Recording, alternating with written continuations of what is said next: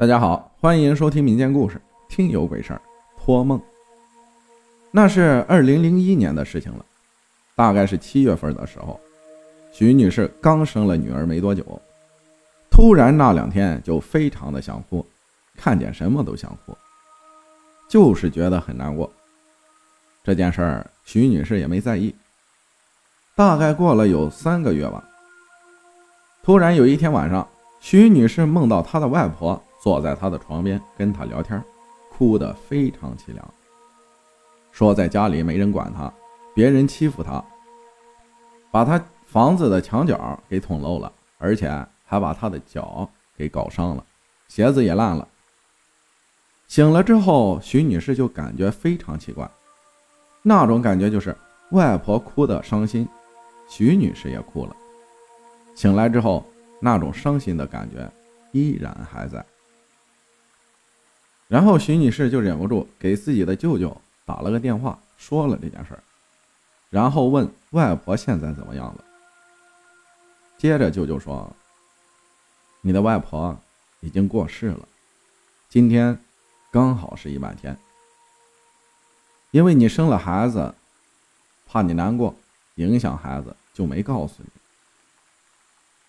然后舅舅说：“你等等我，我去你外婆的坟地看一下。”去了之后，舅舅看到眼前的景象，一下子惊呆了。外婆的坟地就是他放脚的那个地方，棺木露出了一个角，因为烂了一个角，刮风下雨的时候刚好把外婆的鞋子给搞脏了。因为当时新农村都不让土葬了，全部火葬，所以半夜偷偷埋的，就没有起坟头，埋的比较浅了。原来是别人在耕地的时候耕的比较深了，把外婆棺木的一角耕坏了。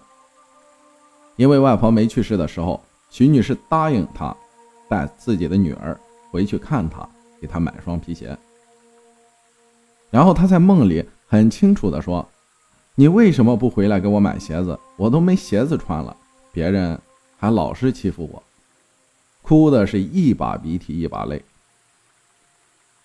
徐女士醒后，自己一直还在抽泣，那种感觉还在。